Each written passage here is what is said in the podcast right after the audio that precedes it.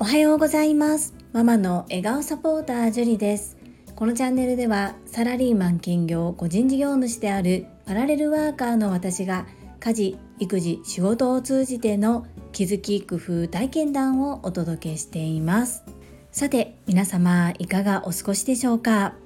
私は今日少しだけ一人の時間ができますので自分時間を楽しみたいと思っております。皆様もどうか素敵な週末をお過ごしくださいませ。そんなこんなで本日のテーマは昨日行いました欧州和法自主トレについて語らせていただきます。最後までお付き合いよろしくお願いいたします。私は今9月から12月の間9、10、11、12、4ヶ月かけて8回のオンライン講座を受講しております。どんな講座かと言いますと、株式会社新規開拓代表取締役社長でもあり、ボイシーチャンネル世界はあなたの仕事でできているのパーソナリティでいらっしゃる朝倉千恵子先生が主催されているトップセールスレディ育成塾です。こちらは女性専用の営業塾となっております。そちらのオンライン版第7期を素敵な仲間と共に今学ばせていただいております。その学ぶ中のメニューに欧州和法というものがあります。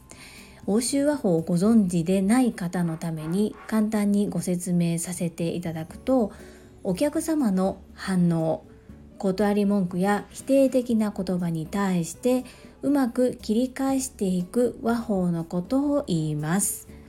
こちら習ったはいいですが本当に身につけるには練習あるのみとなります。そして私もそうですし仲間の方々もこの欧州和法に対して苦手意識を持っている方が多いです。受講した後にフォローアップ研修ということで第二講師の山下みどり先生が欧州和法100本ノックということでフォローアップ会を開いてくださいました。その中で山下みどり先生がどなたか手を挙げてこの指とまれという感じで集まってみんなでぜひ練習してみてくださいねというふうにおっしゃっておられました。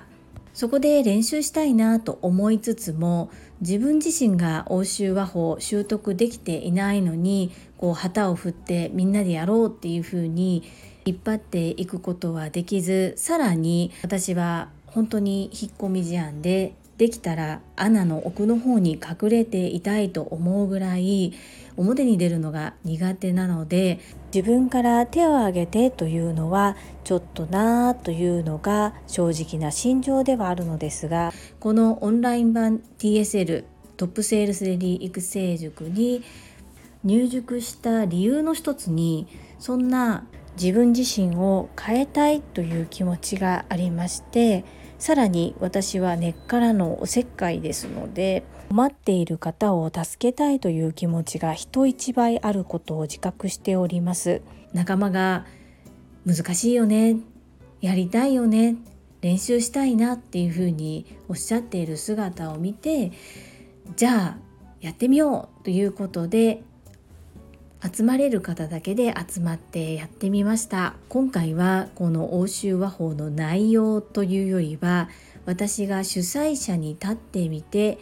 実際にやってみて失敗した点。失敗した点というとちょっとネガティブに聞こえるので伸びしろと思えた点を3点お伝えさせていただきます。1つ目はアーカイブの残し方。2つ目は初挑戦のブレイクアウトルーム作成。3つ目は自分の言いたいことをど忘れしてしまったというお話です。まず1つ目の動画の残し方ですが今回参加できる方できない方いらっしゃって参加したいのに参加できなかったという方のためと実際に参加した方の復習のためということで録画をしておりました。当初の私の予定では Facebook で作った閉じられたグループそちらに Zoom での練習情報練習の録画をそのままライブ配信してそしてアーカイブを残すというふうにしたかったんですが私の事前の設定がちょっと不足している部分があったようでうまくできず結果的には録画をして YouTube に URL 限定公開で公開するというような動画の置き方となってしまいました。閉じられたグループへライブで配信するという方法を一度サポートしたことがあったので、まあ、できるものと自分のことを過信してしまっていたということそして事前にそのテスト配信を怠ったっていうところが自分の今回失敗したポイントだというふうに分析をしております。2つ目のブレイクアウトルームなんですが私は今までリアルでも会議を主催したこともなければ司会進行したこともない。ましてやオンライン会議システム Zoom でも自分で主催をして会議を取り行ったことっていうのは人生の中で一度も経験がない。その状態で今回初挑戦をしたのですがよってブレイクアウトルームを作るのも初めての挑戦でした。2回ブレイクアウトルームを作ったんですが1回目なんとか宿泊して作れたはいいもののおそらく時間設定や細かい設定が落ちておりこう自分の決めた設定時間っていうのが皆さんに表示がされない状態でした。なのでその時間経過していてもまだ閉じられていないのかはたまたまだ途中だから続いているのかっていうところが分からなくなってしまって途中で皆さんにメッセージを送って強制的に終わらせるという方法を取りました。2回目はなんとかこう時間を自分の決めた時間で戻れるような形でタイマーも出てうまくいったんですけれどもまあこれもやらない効果よりやった経験といいますか知っているとできるは違うということで学ばせていただきました。3つ目ですが最初冒頭の挨拶で私が3点皆さんにお伝えしたいことがありますと言ってお話を始めたんですがその3点をきっちりメモしておくことを怠っていたために3つ目をど忘れしてしまって言えなかったということです。1つ目の動画の残し方そして2つ目のブレイクアウトルームの作り方。3つ目の自分で言うべきことを忘れてしまった。この3つの失敗といいますか経験から私が感じたこと。それは本当に準備不足だったなということです。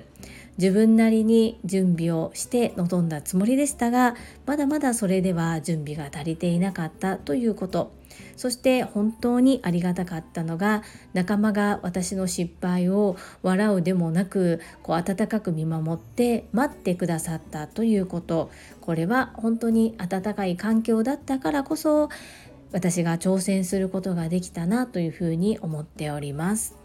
中身の欧州和法についてもいろいろとこういう場合はどうしたらいいのかなっていうような質問も出てで正解を言える人がいなかったということもありそれはでは課題として事務局に問い合わせようということになりました。改めて主催者の方々っていうのは事前にいろんな準備をしてくださってそして講座を開催してくださっているんだということを自分が開催することによって身をもって感じることができたとても貴重な経験でした。またやりたいですねというようなお言葉もいただいております。次回は今回課題となった点を伸びしろと捉えてぜひその部分は改善していきたいと思います。とっても貴重な経験となり学び大きいそして笑いもあり楽しい時間の共有ができましたご参加いただきました同期の皆様本当に温かく受け止めてくださりありがとうございますそしてご参加できなかった同期の皆様アーカイブ残しておりますのでよろしければご覧くださいませ。本日の本題は以上となります。最後までお付き合いくださりありがとうございました。それでは本日もいただいたコメントを読ませていただきます。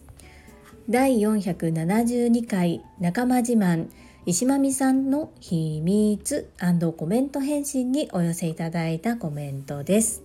石垣島のまみさんからです。樹里さんこんばんは。石まみです。本日は私が勤務しているお恥ずかしいお話を取り上げてくださり本当にありがとうございます。いやいやこの話の裏にはいろいろあってそれもいつしか樹里さんにお話できたらいいですね。実は私1年前までは東京の5つ星ホテルに勤務しておりました。カモさんっていつもラグジュアリーホテルにお泊まりなんですよ。かっこ反ストーカーインスタで全てチェック。その時働きながらなんでこのホテルに来てくれないのか。いつかカモさんが来てくれるのではないかって待ってたんです。もちろんカモさんの講演会を都内横浜へ見に行ったりして生カモさんを見たことはありましたけどね。それがこんなどど田舎に来て6年前から好きだったカモさんに会えるなんて夢にも思わなかったです。カモさんを目の前に大好きプレゼンテーションを15分間くらいしました。今日は朝倉先生のボイシーでも取り上げていただきこれもひとえにジュリアーノさんのおかげです。いろんな配信をしなければいけない中私のお話をしてくださりありがとうございました。追伸この後皆様にメッセージをしますが読み上げは不要です。読まないでよ。石間美さんコメントありがとうございます。私本当に嬉しかったんです。本当にめちゃくちゃ嬉しかったんです。なのでどうしてもたくさんの方にこのお話を聞いていただきたいっていう思いがありました。ですが残念なことに私のフォロワーさんは多くありません。とても少ないので拡散力が全くないんです。せめてトラファミリーの皆様だけにも知っていただきたいなと思ったので Facebook のトラファミリーのところにも投稿させていただきそして熟成の活躍を何よりもとっても喜ばれる朝倉千恵子先生にはどうしてもお伝えしたかったので私の配信とトラファミリー Facebook のグループそして個別に朝倉千恵子先生にお伝えさせていただきました。まさかああいう形で朝倉千恵子先生がボイシーで語ってくださるとは夢にも思っていなかったんですがそのおかげさまでたくさんの方にマミさんの素敵なカスタマーリカバリーのことが届いたのではないかなととっても嬉しく思います。そしてカモさん大大大大大好き。そして大大大大大ファンの石間美さんなので絶対にとっても嬉しかったと思います。そしてプレゼンテーションをご本人の前で15分間ぐらいもできるっていうのがどれだけカモさんが好きかっていうのが本当によくわかりますね。そして今回この配信にいただいたコメントすべてに石間美さんから個別にコメント返信をいただきまして本当にありがとうございます。そういったお心遣いも感謝いたします。私がトラファミリーの Facebook にも投稿してしまったためにそちらへのコメント返信も大変だったのではないかなというふうに思いますですが石間美さんに負担をかけてしまいましたがそれでもどうしても伝えたかったんです私のわがまま許してくださいね石間美さんコメントありがとうございます続きましてエッチゴヤさんからですえー、私もこの回よく記憶しています。石間美さんとゆっくりお酒飲みながらお話ししたいワン。裏話はこっそりではなく樹里さんの対談ライブ配信にてぜひということで越後屋さん石間美さんすごいですよね。やはりただものではありませんでした。ライブ配信はご本人が望まれていませんので行わないと思いますがまた私がこっそり聞いたらこっそりこちらの方でシェアさせていただきますので楽しみにお待ちください。コメントありがとうございます。続きましてガタロさんからです。今日の朝倉先生のボイシーと樹里さんのスタイフを聞いてカモさんのボイシーを聞きました。確かにこの回聞きました。自分も配信を聞いていましたがその時はすごい人がいるなって思って終わっていたと思います。改めて聞き返して石まみさんの凄さを体感しました。自分の敬愛されているカモさんから厳しい言葉を受けて普通の人ならへこんで落ち込んで仕事が手につかなくなるような状況です。このまま返すわけにはいけないとマインドに切り替えられる強さ。そこからリカバリーでプラスに持っていけたこと。普段から学んでいらっしゃることを周囲にアウトプットして一緒に成長し信頼をされている石間美さんだからこそ周りのスタッフの方々も協力して最高の結果を出せているのだなって思いました。改めて石間美さんのを共有くださってありがとうございました。石間美さんカミングアウトくださってありがとうございます。日本酒は最近飲んでおりませんがおすすめなどございましたら教えていただけたら幸いです。自分は上善から住吉あたりのポピュラーな日本酒が好みです。樹里さんコメント欄いっぱい書いてごめんやで。ガタロさんコメントありがとうございます。読み上げ不要ですとありましたがこちらは石間美さんにも届いてほしいですし他の方にも共有させていただきたいと思い私の判断で読ませていただきました。私がお伝えしたかったことガタロさんにも届いてとっても嬉しいですそして聞いたご感想を残してくださり本当にありがとうございます今回この第472回にコメントをいただいた皆様それぞれお一人お一人に石間美さんからコメント返信をいただいております。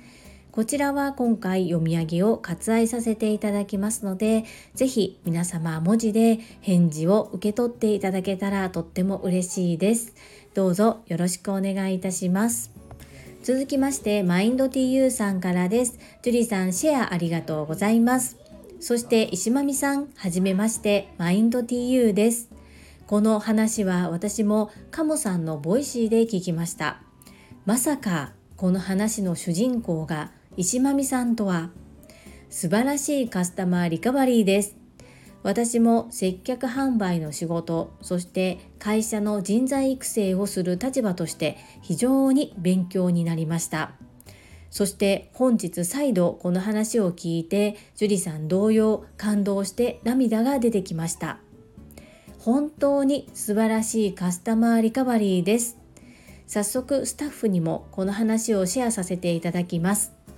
改めて朝倉団長のトラファミリーの方々はすごい人がたくさんいると感じました。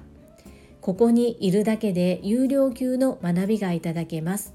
ありがとうございました。せーの、いいね。せーの、絶好調。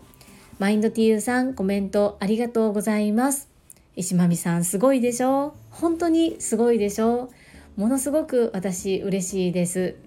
そして本当にトラファミリーにいらっしゃる方々すごい方々ばっかりですよね。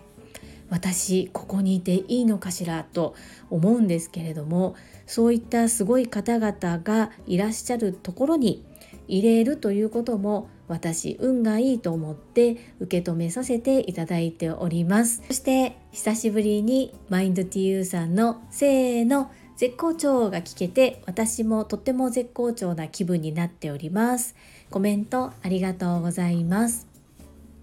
続きまして第473回再設定読書の目標を達成するためにはコメント返信にお寄せいただいたコメントです日野武さんからです。樹里さん、力強い目標設定さすがですね。伊藤洋一さんも振り返り、行動のループが大切だということをよくおっしゃっています。30分を目安に1秒でも毎日開くと読書は習慣化できそうですよね。7つの習慣のアウトプット楽しみにしております。日野武さんコメントありがとうございます。どうしても自分の決めた目標を達成したくてそのために何度か軌道修正を行っております。読書を。習慣化する。これはまだ私にはできておりません。そして毎日本を開くということもまだできていないため自分に喝を入れる意味でも設定を見直しました。7つの習慣のアウトプット楽しみにお待ちくださいね。学びがものすごく多いです1回や2回ではアウトプットしきれませんので少しずつ小分けにしてアウトプットしてまいります。日野武さんいつもコメントありがとうございます。続きましてれいこさんからです。樹里さんおはようございます。目標の見直し大事ですよね。私は今目標を見失っていました。一つの学びのテキストは先月に全て終了しましたが最終試験が県外で指定された日時にあります。簡単には行けなかったので問い合わせをしました。試験には期限がない。何度でもチャレンジできる。都合の良い時に出願 OK との回答でした。そこから力が抜け今この学びは後回しでも良いかなと判断しました。その時すぐに目標の見直しに入ればよかったんですね。今年残りの目標。1玄関水回りは必ずピカピカにする。2次の学びのスケジュールを立てて教材の準備をする。3来年の目標を紙に書く。紙に書き出し目で見て意識して行動する。簡単そうでできなかった。やります。炎。樹里さんいつもありがとうございます。れいこさん昨日は一緒に欧州和法の自主トレできたことをとっても嬉しく思います。ご参加くださりありがとうございました。そして目標を見失っておられたんですね。そんなこともありますよね。そして今お嬢様の受験のこともあって何度も沖縄関西を行ったり来たりされている。お母さんは本当に体力も気力もいりますよね。そんな中お仕事もしながら学びもされて本当に頭が下がります。確かに試験もいつでもいい期限がないと言われると力が抜けてしまいますよね。ですがその資格を本当に習得したいのであればれいこさんの中でこの日に受けるっていうのをもう先に決めてしまうっていうのも一つかなというふうにも思います。せっかくそこまで勉強されてきたので是非チャレンジしていただきたいなそんな風に思いますが今はお嬢様のことが最優先なのかなとも思いました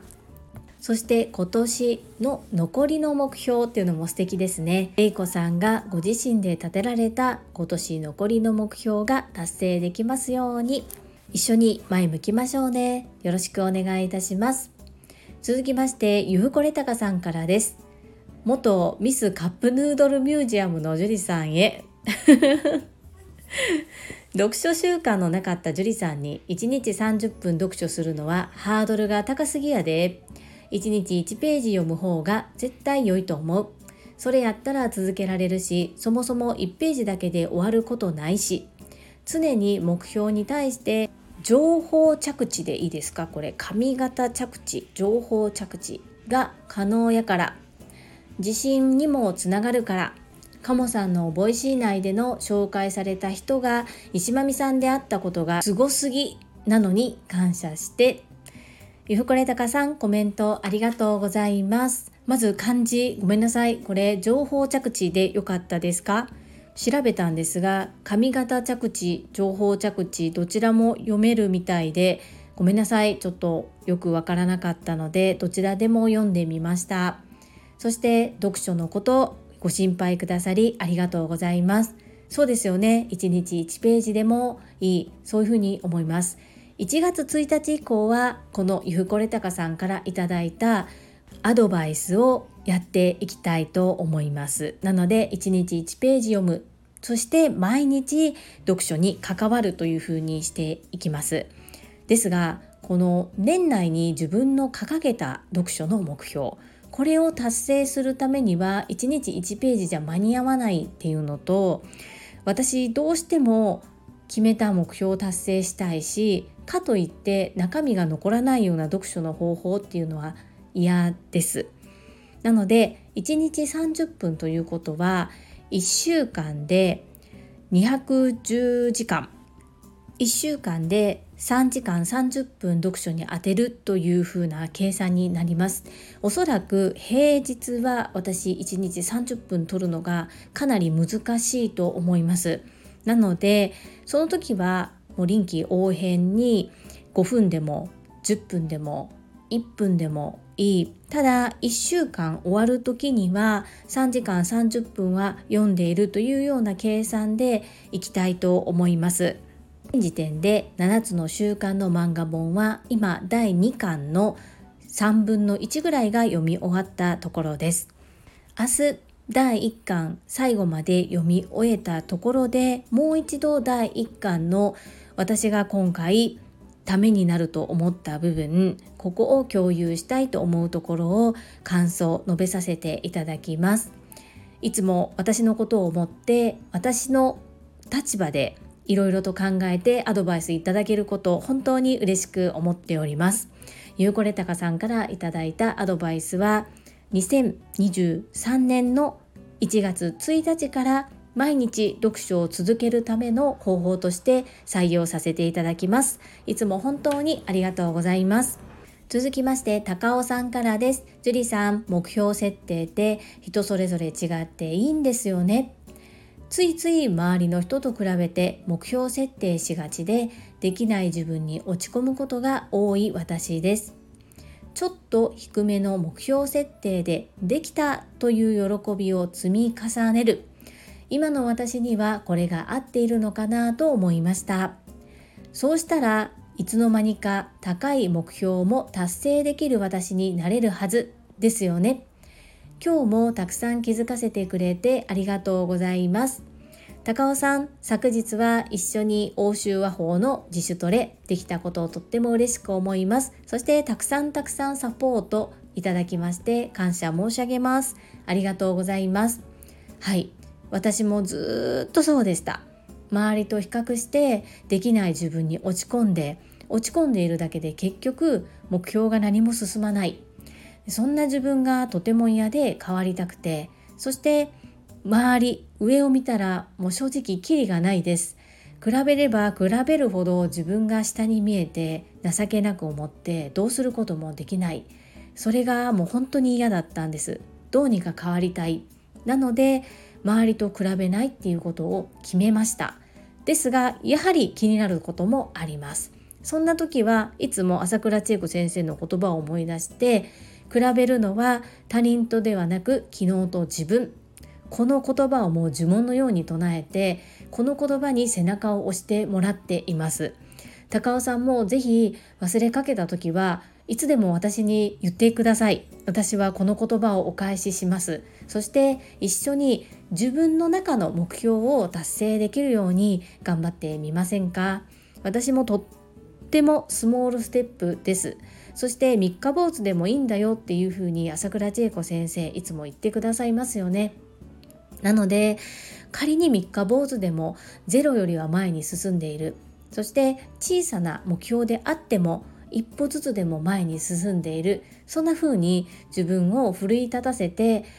自分の目標に向かっていけたらいいなというふうに思っております。そしてこの高尾さんのコメントにれいこさんからコメントをいただいております。高尾さん落ち込むことあったんですね。すみません。私の中では頼りになる高尾先輩です。比べるのは人ではなく昨日の自分。でしたね。私も頑張ります。それに対し高尾さん。れいこさん落ち込みます。結構落ち込みます。カーッと血が上って思ったことがすぐに口から出ちゃうとかやらなきゃと思いながらグダグダして結局できないとかまだまだ成長途中のティキエオです。そうなんですよこれ。れいこさん高尾さんありがとうございます。私も先輩だから上司だから落ち込まないとかそんな風にこう憧れる方々のことを思ってしまっている部分があるんですがいくら肩書きが上だったりいくら大先輩であってもみんな人間なんだなっていうことを最近思います。なのでみんなそれぞれこうモチベーションを上げたり前に向かっていくためにどうしたらいいのかっていうのを考えながらきっとマインドリセットをしているんだろうなというふうに思っております。そして繰り返しになりますがもし落ち込んだり周りと比べてしまってどうしようというふうになった時は朝倉千恵子先生のお言葉をぜひ思い出していただいて比べるのは他人ではなく昨日の自分。この言葉を呪文のように唱えてみてください。私はこれで幾度となく救われております。ぜひ一緒に前向いて頑張っていきましょうね。高尾さん、れいこさん、コメントありがとうございます。続きまして、れいこさんからです。土曜日のれいこです。かもさんの石まみぴーの紹介もありがとうございました。やっぱりまみぴはかっこいいですね。カモさんのボイシーへの登場に関しても何も言わずそして素晴らしいプロ意識。中野さんマミ兄貴永遠にリスペクトです。れいこさんわかります？このお気持ち。本当にかっこいいですよね。めちゃくちゃかっこいいでしょ？もう私の自慢です。私たちの自慢ですね。とっても嬉しかったです。このマミ兄貴っていうのが こう男前なマミさんにぴったりなこうニックネームかなっていうふうに思ってしまいました。本当に永遠にリスペクトです。かっこよすぎます。はい。れいこさんコメントありがとうございます。続きまして英語学習者と世界をつなぐキューピット英会話講師高橋明さんからです。樹里さんこんにちは。目標は適宜変更することはいいことですよね。私は読書の時間がなかなか作れないのでお風呂の時間を当てています。遠慮と貧乏はするな。おっしゃる通りですね。樹里さんは積極的に学びをアウトプットされていて本当にすごいです。私も見習います。高橋明さんコメントありがとうございます。この目標を適宜変更するっていうことも私はできずにいました。これも本当に朝倉千恵子先生に出会ってからです。さらにこの読書いいですねお風呂。他にもどこかのコメントでお風呂で読んでいますって方がいらっしゃったように記憶しております。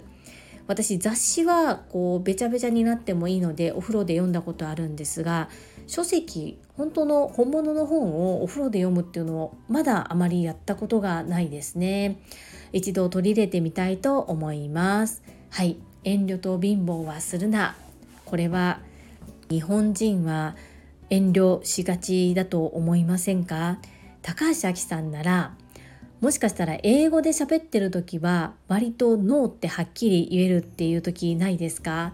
私も韓国人の友達が友達だからこそ嫌なことは嫌ってはっきり言うんですね。なのでなんとなくこう日本語じゃなくて外国語を使っている時の方がイエス・ノーをはっきり言えている自分がいるように感じております。高橋明さんはいかがでしょうか？私のこの学びを積極的にアウトプットこれも朝倉千恵子先生のボイシーに出会ってからです。なので高橋明さんもできます。私は自分が変わりたいと決めてそしてアウトプットすると決めてスタンド FM の開始をしました。24時間以内にアウトプットこちらを心がけて一緒にやってみませんか？よろしくお願いいたします。続きまして、福田秀夫さんからです。会員番号17、福田秀夫です。時間を30分取る。この積極性は素敵ですが、何々、ねばならないにならないようにしてくださいね。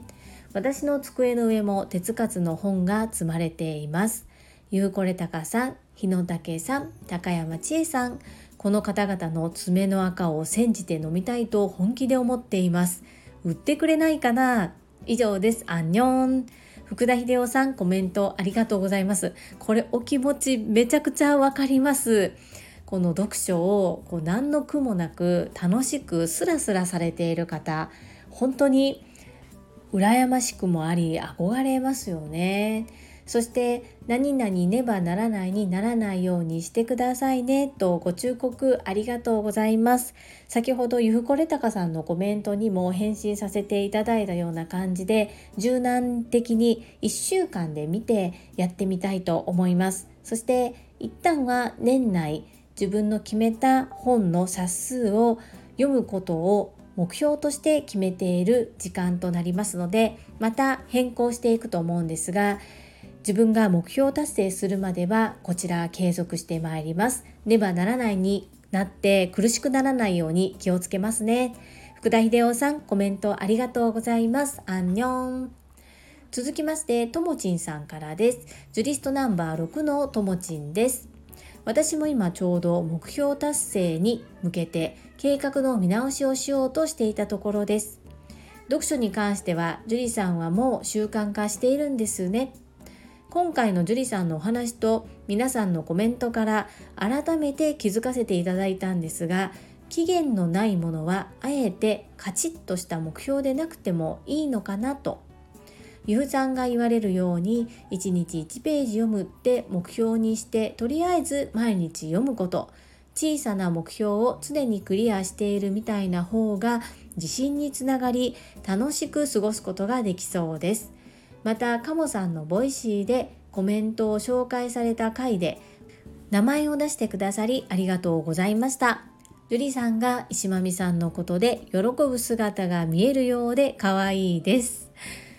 ともちんさんコメントありがとうございます。そうです。本当にスモールステップが一番いいですよね。私もこう今でこそコメント返信をさせていただいたりコメントをいただけるようになったので配信が長めになっていますが最初のスタンド FM を始めた時の目標は継続することが第一の目標。でそのためにはどうするかということで1日5分から10分の配信を毎日続けるというふうにやっていました。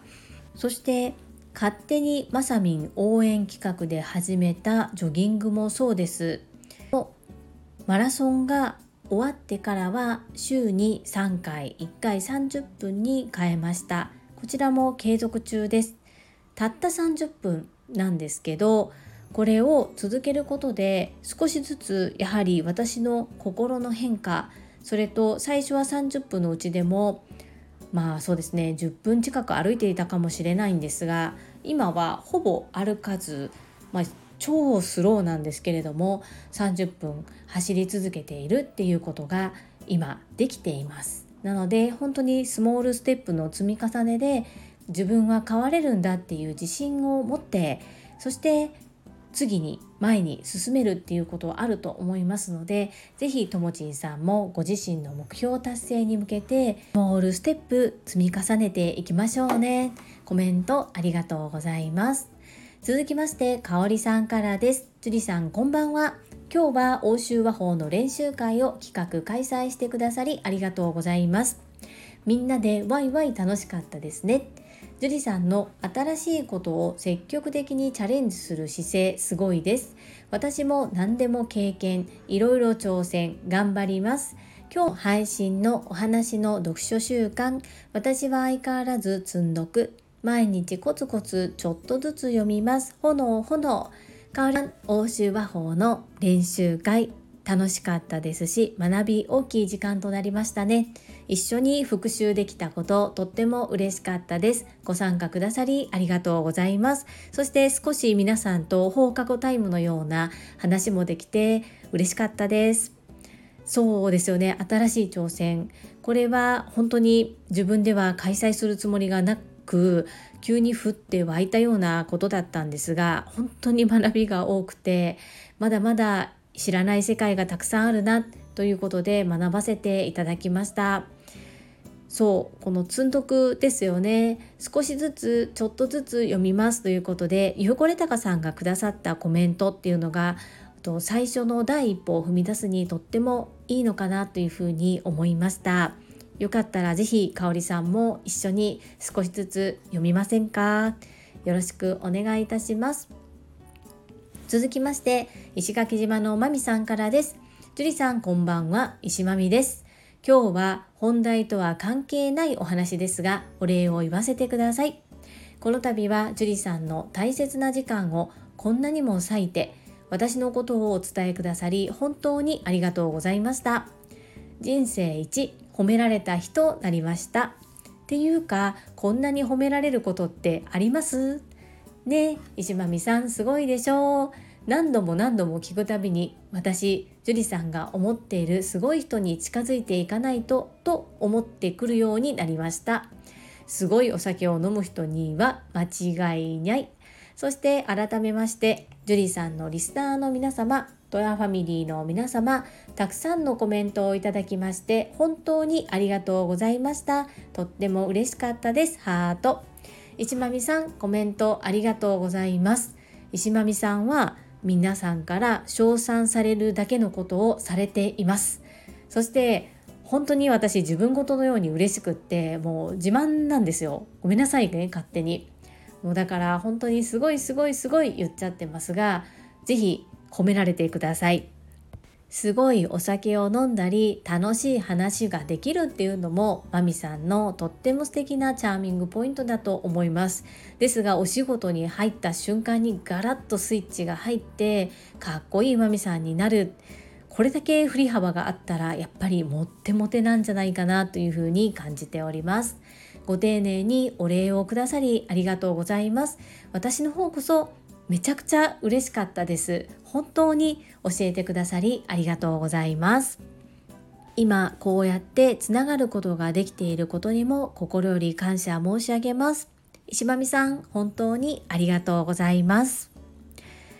コメントは以上となります。皆様本日もたくさんのコメントやいいね頂戴いたしまして本当にありがとうございます。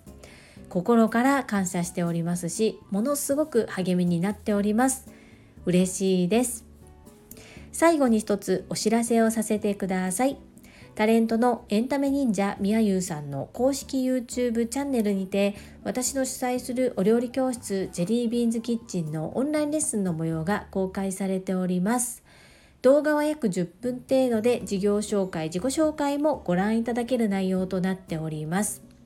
概要欄にリンクを貼らせていただきますので、ぜひご覧くださいませ。それではまた明日お会いしましょう。素敵な週末をお過ごしください。ママの笑顔サポータージュリでした。